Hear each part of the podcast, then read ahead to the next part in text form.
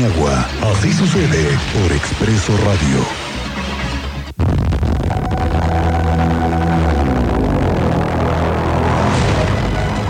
Maestro Fernando Paniagua, ¿cómo estás? Muy buenas tardes, bienvenido como siempre.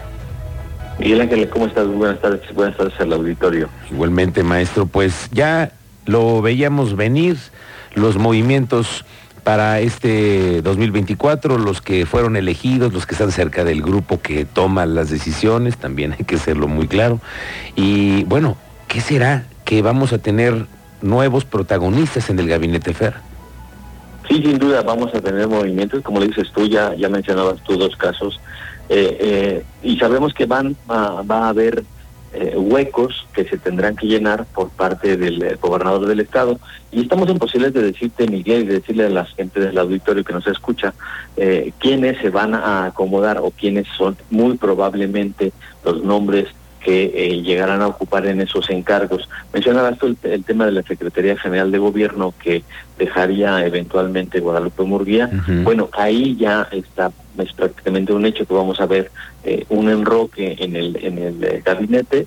Vamos a ver llegar a Mario Ramírez Retolaza, que actualmente es el oficial mayor del gobierno del Estado, eh, con la salida de Chepe Guerrero, como tú lo mencionabas también ahorita que eh, el, platicabas con él, se abre ese espacio de la Secretaría Particular que eventualmente va a tomar, según lo que podemos o hemos podido averiguar, Carlos Herrerías, quien hoy es el coordinador de asesores del gobierno del Estado, del gobernador eh, Mauricio Curis, y esa posición será ah, asumida eventualmente por Carlos Alcaraz, que está en el equipo cercano también del gobernador Mauricio Curi.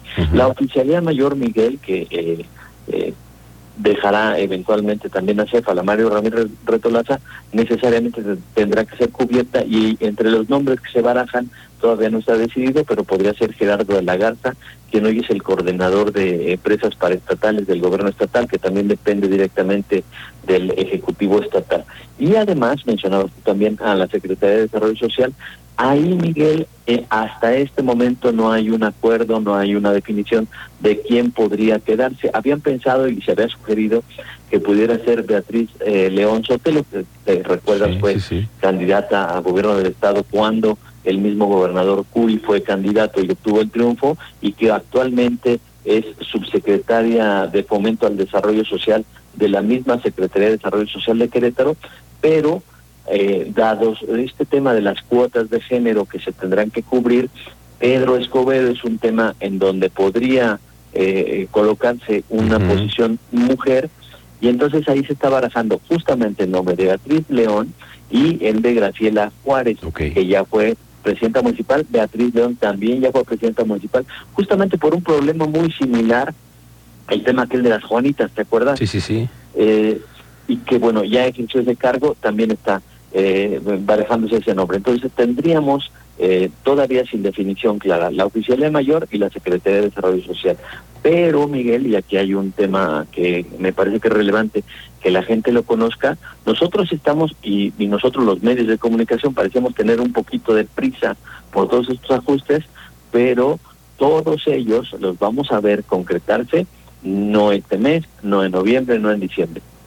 Enero mediados de enero muy probablemente porque los tiempos electorales, si tú recuerdas, el calendario electoral empieza en octubre, por ahí del 20 de octubre, dijo ya el Consejo General del Instituto Electoral del Estado de Querétaro, y entonces a partir de ahí se generan los tiempos eh, de las campañas, etcétera, etcétera. Y eh, el Partido Acción Nacional está valorando que eh, hasta enero se den las dimisiones y los enroques para entonces sí comenzar con este trabajo de pre-campañas. Pero ese es el panorama, Miguel, que estamos observando hasta ahorita. Bueno, pues fíjate, en todo lo que me dices, si se vienen así los cambios, como dices tú, para la Secretaría de Gobierno con Mario Ramírez, con Herreres en la particular, con Alcaraz en los asesores, con Gerardo de la Garza, oye, es que no veo hombres, no veo hombres, por, digo, no veo mujeres por ningún lado.